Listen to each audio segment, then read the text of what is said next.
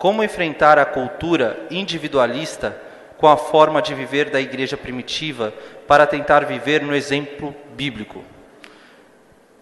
De novo. Como enfrentar a cultura individualista com a forma de viver da igreja primitiva para tentar viver no exemplo, no exemplo bíblico? Pergunta para ambos.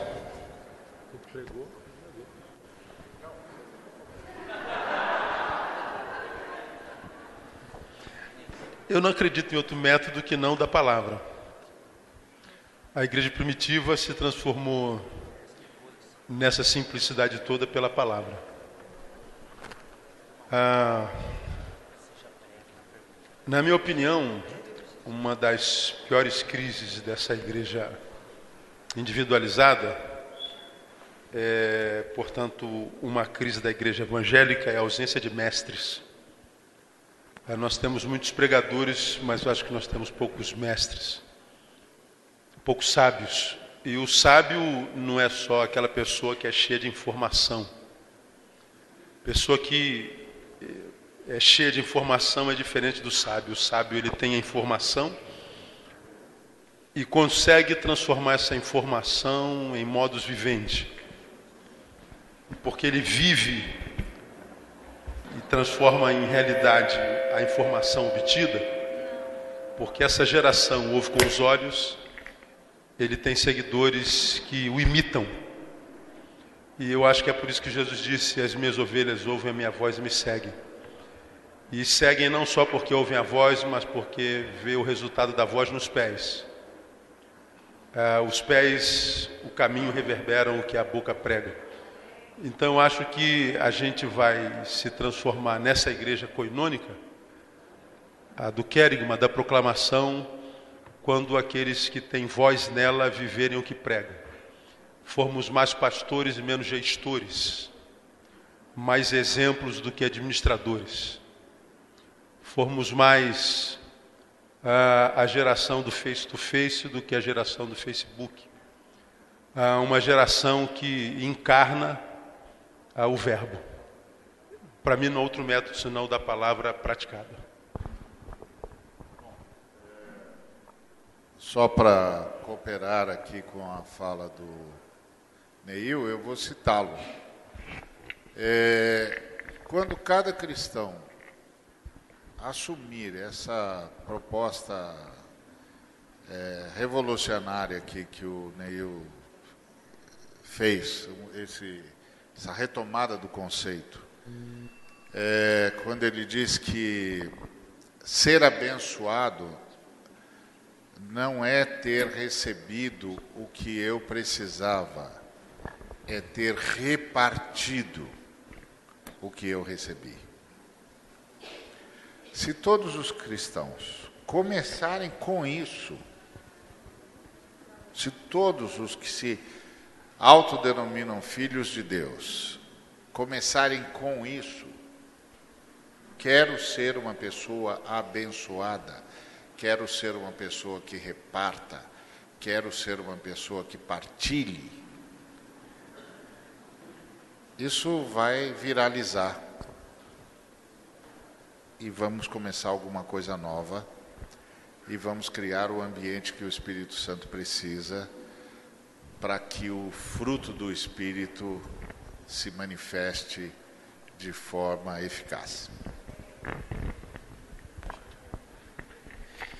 Então, boa noite, meu nome é Frederico e a palavra mexeu muito comigo, eu fiquei pensando bastante é, sobre a possibilidade real de da gente viver hoje como a igreja primitiva quando você foi falar e até que certo ponto da palavra você falou, a igreja é a comunidade, né? onde tudo é comum.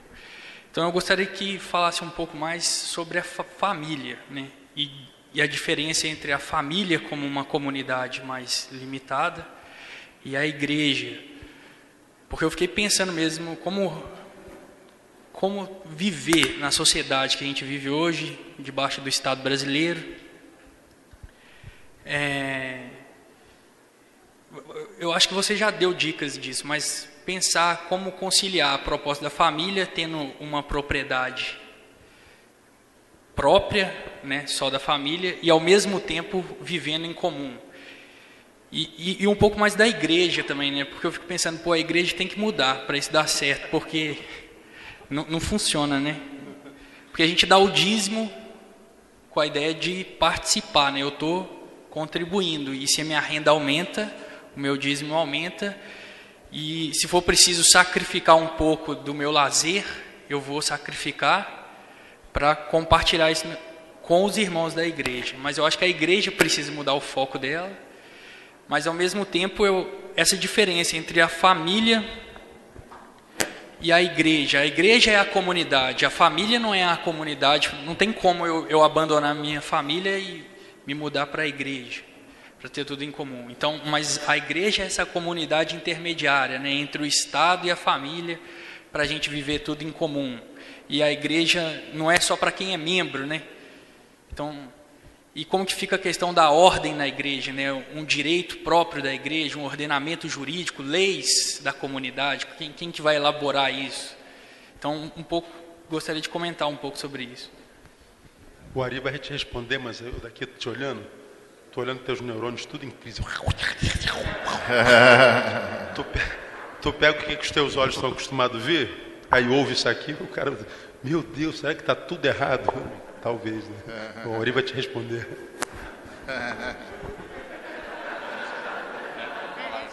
É isso que eu falei. É, o, o Neil ajudou pra caramba.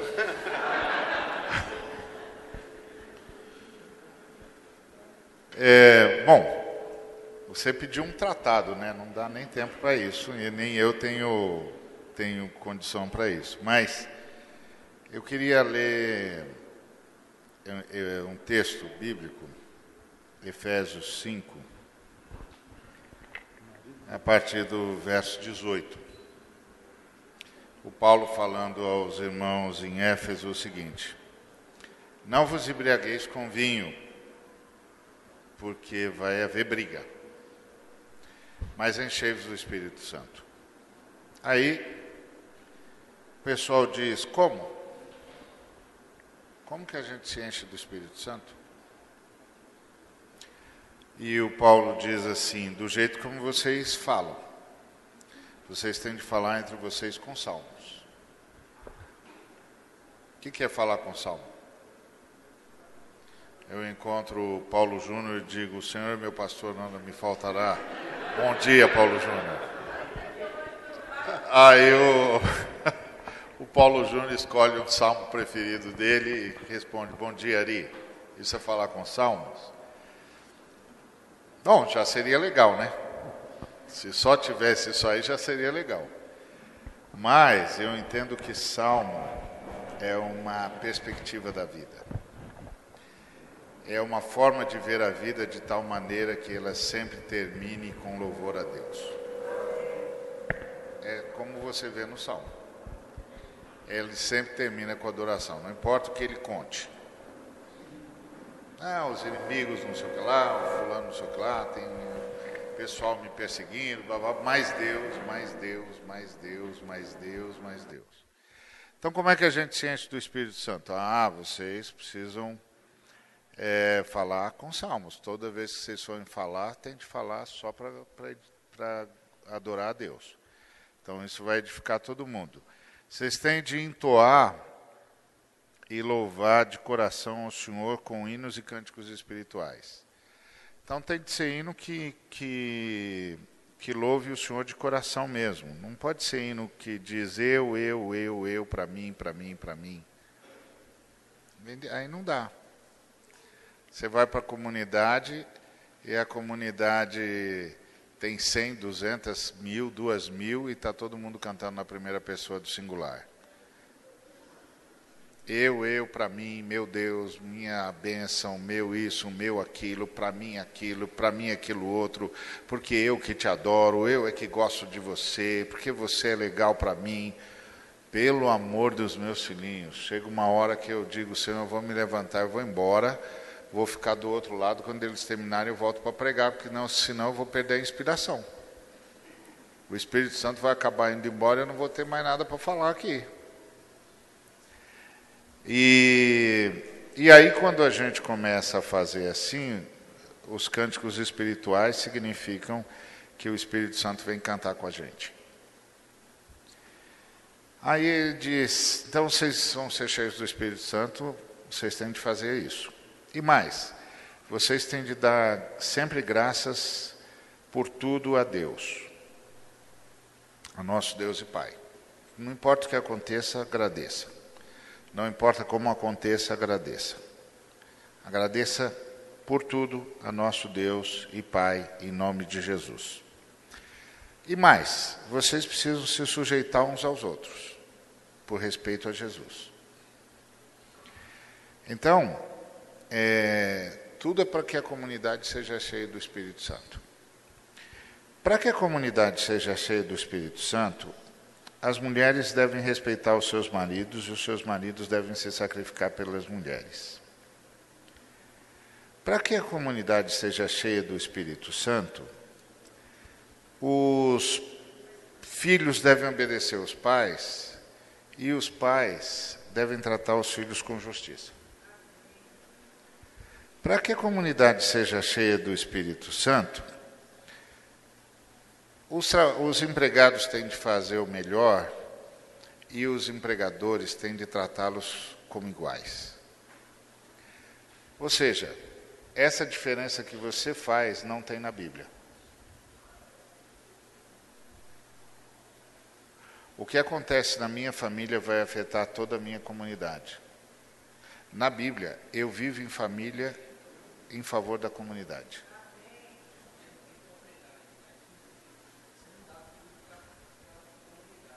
É, então, nas, na, hoje em dia não, mas na Bíblia não tem esse conceito que você tem.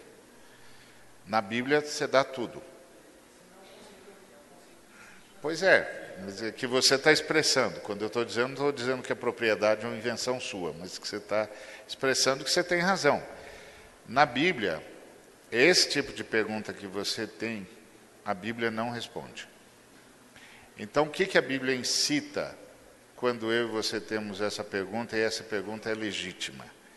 A Bíblia incita a criatividade.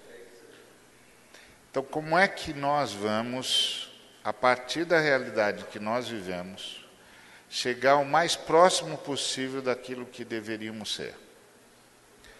Primeira coisa, nós precisamos redefinir o conceito de família. Nós é, estamos definindo o conceito de família.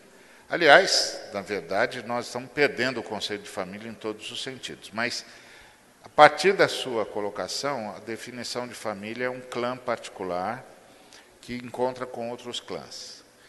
Nas Escrituras, a família é componente da grande família. Então, a família vive para a grande família. Então, o que eu vivo na comunhão familiar é o que eu vou viver na comunhão da igreja. Então, eu preciso redefinir o conceito de família. Eu tenho de deixar de particularizar para ser mais inclusivo. Isso é uma obra do Espírito Santo. Isso começa com uma oração. Segundo, a, o conceito de, de doação passa a ser um conceito de partilha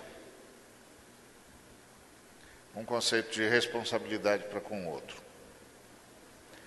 Eu conheço um exemplo interessante. Uma vez um jovem da comunidade foi com a esposa e os filhos visitar uma senhora viúva da comunidade. Aí tiveram um momento bom de, de, de companheirismo, etc, etc. E quando chegou lá no determinado momento da, da, da visita e já tinham comido e tal, o jovem é, começou a olhar para a casa da irmã e dizer assim, irmã, precisa arrumar esse teto, hein? Já deve estar tá com problema de goteira, não está não, irmã? A irmã falou, é, tá, tá sim. É, irmã. E essa porta, hein, irmã? Puxa vida, essa porta vai, vai arrebentar, irmã. Aí O sujeito bater essa porta com força, o senhor vai perder a porta. Falou: É, meu filho, é verdade. Irmã, precisa pintar essa parede, hein? Tá, tá, tá ruim essa parede aí, irmã. Tá, isso aí vai. E, e tem que tirar aquela umidade lá, irmã.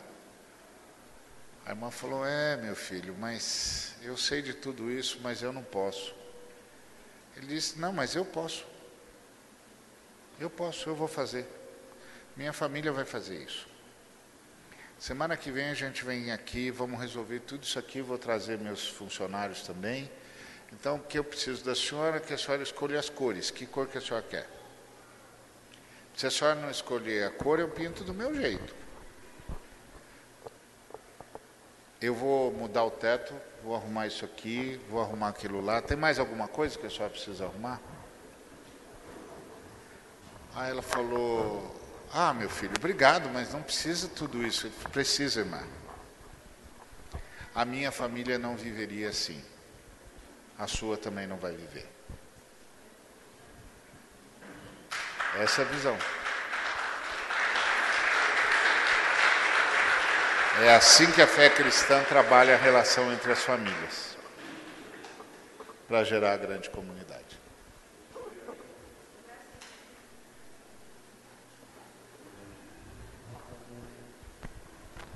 Fabiano pergunta: Como ser relevante dentro de uma igreja que não cuida do pobre e do pastor que só tem dom para lidar com ricos?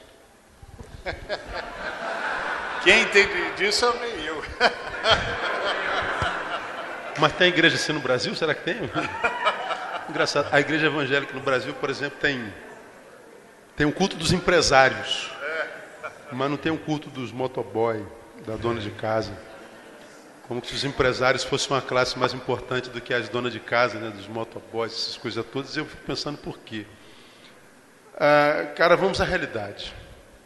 Quando a gente confronta o que os nossos olhos veem e os frutos disso que os nossos olhos veem com o Evangelho, a gente vai perceber que, à luz do que eu preguei, a gente está diante de um monte de sardes.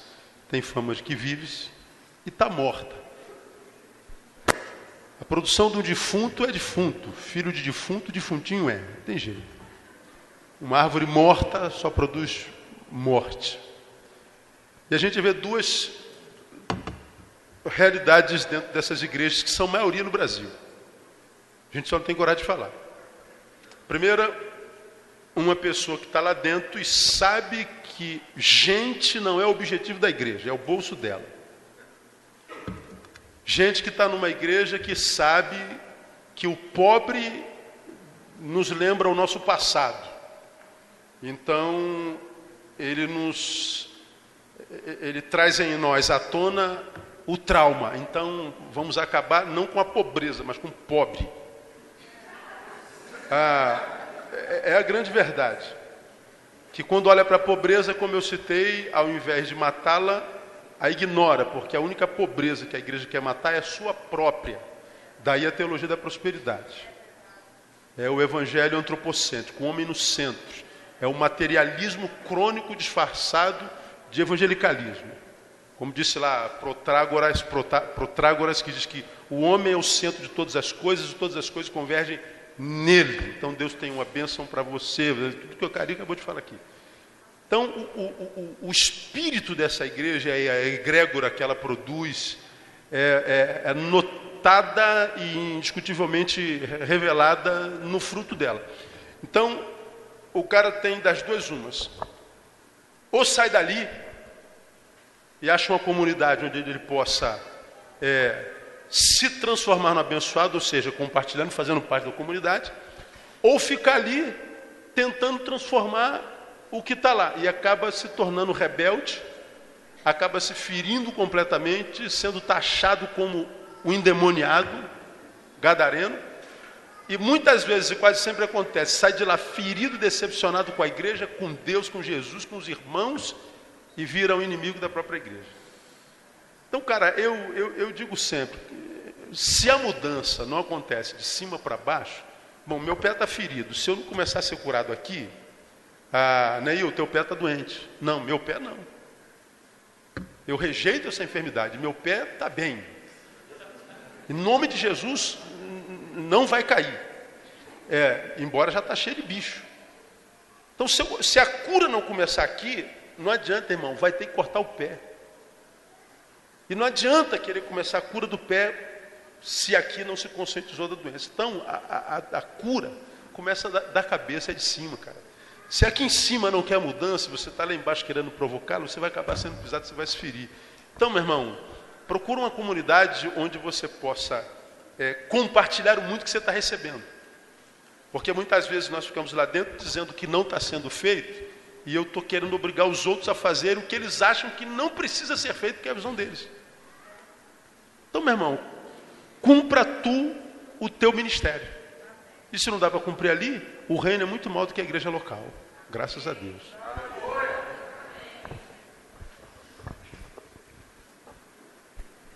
Boa noite. Meu nome é Samuel de Brasília. Gostaria de fazer uma pergunta sobre o reino de Deus, desse senso comunitário, se tem alguma diferença com o reino de Deus que é tomado pelo esforço. E se tem diferença, que esforço é esse a partir de que o Evangelho da Graça tira toda a meritocracia humana. Ah, o reino de Deus só era tomado pelo esforço até o João Batista. O João Batista já foi embora. João 16, 16. É, não tem mais esse esforço não. É, ah, tá, tá certo, eu sei que tem uns, uns colegas que falam isso e aí sugerem um esforço que eles gostariam que os irmãos fizessem geralmente é um esforço em direção ao gasofilácio, mas a, o reino de Deus não é mais tomado por esforço. O reino de Deus é, é fruto da ação de Deus por sua graça. Inclusive, depois de Jesus, só entra no reino quem nasce dentro do reino. Quando Jesus conversou com o, o Nicodemos, o Nicodemos estava fez uma série de considerações sobre o ministério de Jesus, até elogiosas. Mas Jesus disse: Olha, se você não nascer de novo, você não pode ver o reino de Deus. Se você não nascer da água e do Espírito, você não pode entrar no reino de Deus. O que Jesus estava dizendo é que o reino de Deus só dá para ver do lado de dentro. E você tem que nascer lá dentro.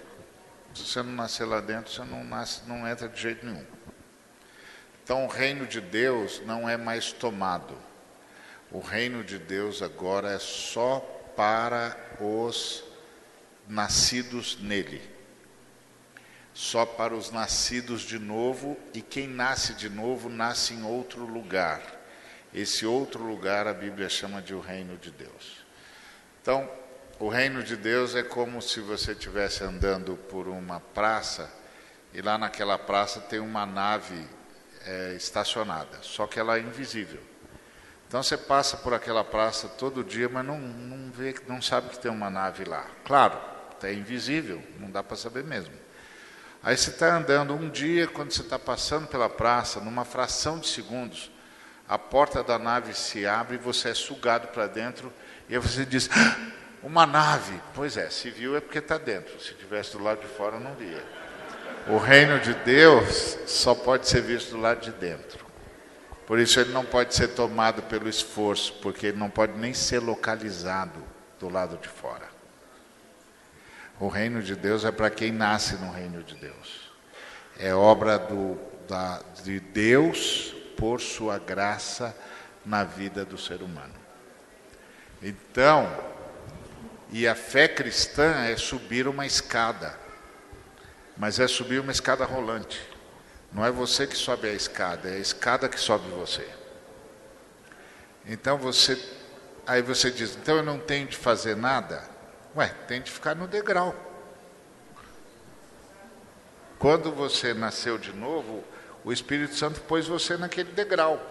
Aquele degrau é o degrau da rendição absoluta ao Espírito Santo, da dependência absoluta de Deus, do reconhecimento de que sem Jesus não pode nada,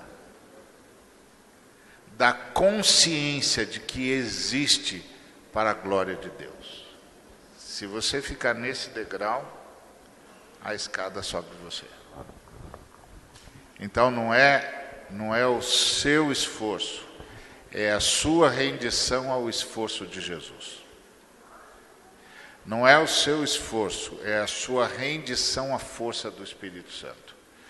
Não é o seu esforço, é a sua rendição à obra vitoriosa da Trindade. Então, ah, esse é o ponto. Aí o pessoal diz: não, mas se eu se eu não leio a Bíblia, se eu não busco o Senhor, se eu. É, se você não lê a Bíblia, se você não busca o Senhor, se você não ama, se ajoelha aqui que eu vou orar por você. Eu vou impor as mãos sobre você, eu vou invocar o poder da ressurreição sobre você. E eu vou dizer, Senhor, eu não sei se esse moço é neonascido. Se ele não é, estou pedindo para o Senhor fazer um milagre. Se ele é, estou fazendo, pedindo um avivamento.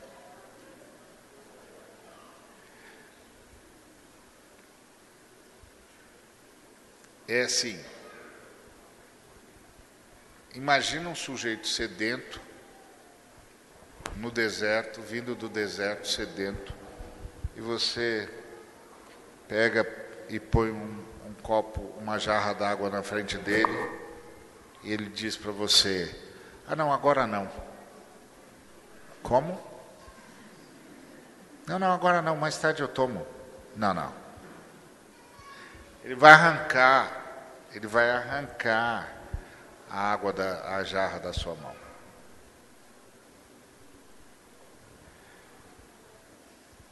Quando isso desaparece no coração humano, não tem esforço que resolva isso, não.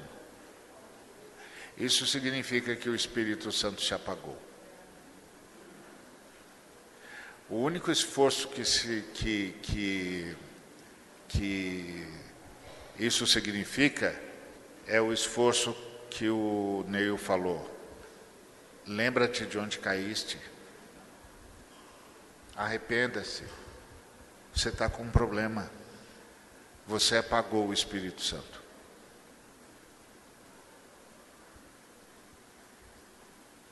E isso é uma coisa que a gente tem sempre se dar conta.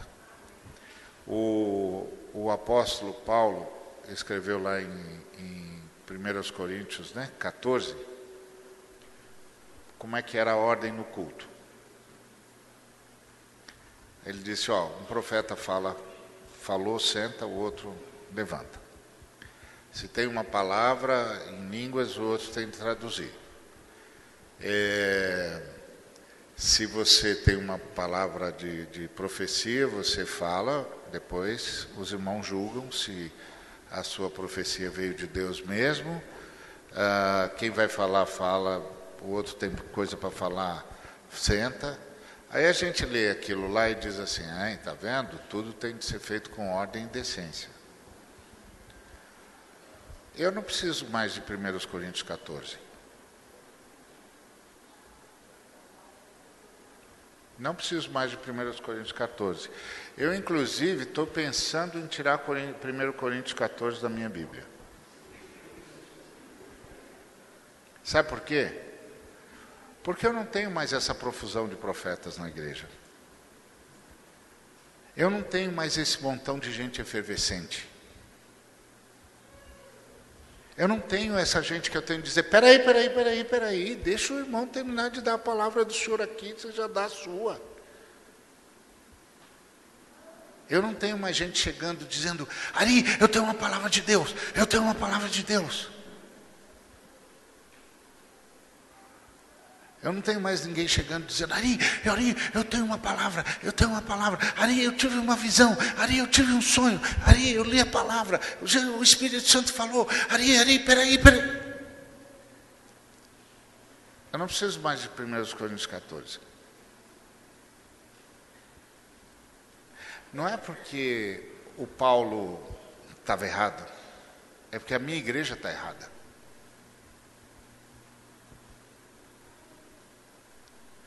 O Espírito Santo não tem mais a mesma liberdade. O meu povo não está cheio do Espírito Santo. Não está mais apaixonado por Jesus. Então, todo domingo eu subo à igreja para implorar ao povo que ame Jesus. Isso é um absurdo. Isso é um absurdo. Isso é um absurdo.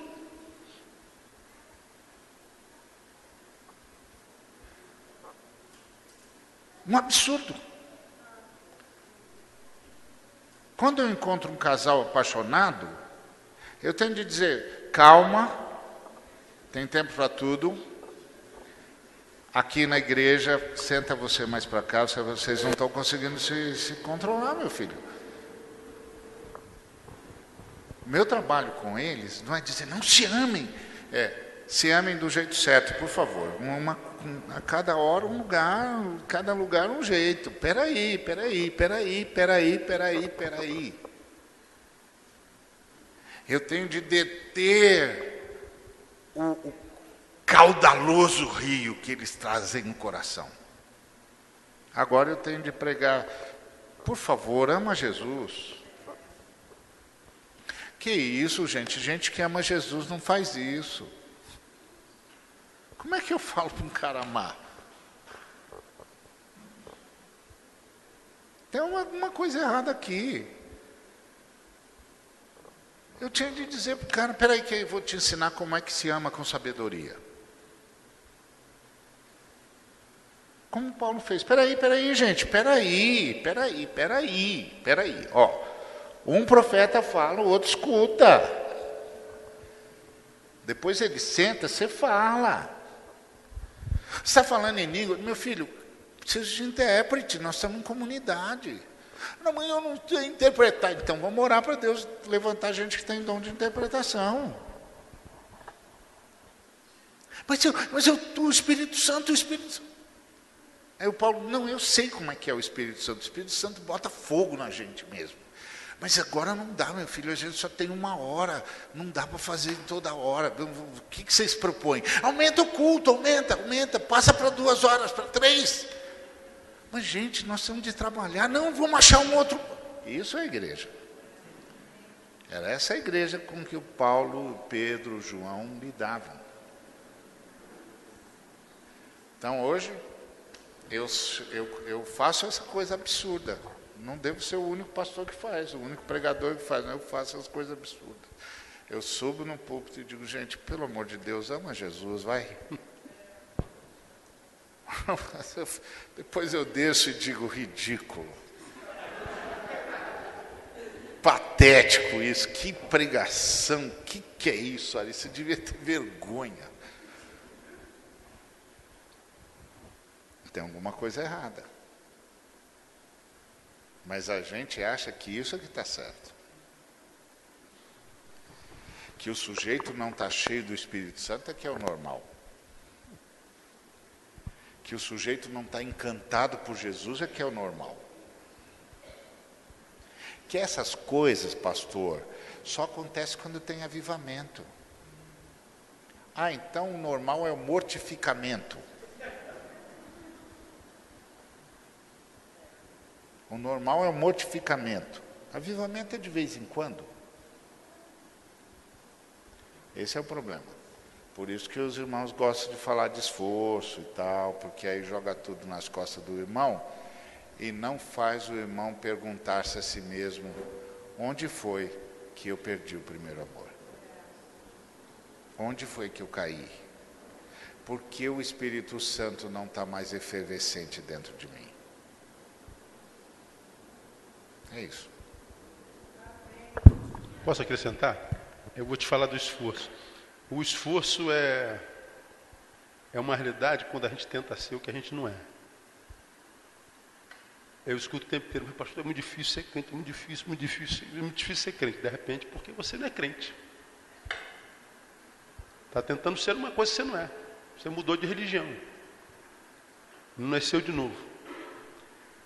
Quando a gente é uma coisa, a gente não faz força para ser. É modus vivendi. Aí Jesus compara a igreja com um corpo.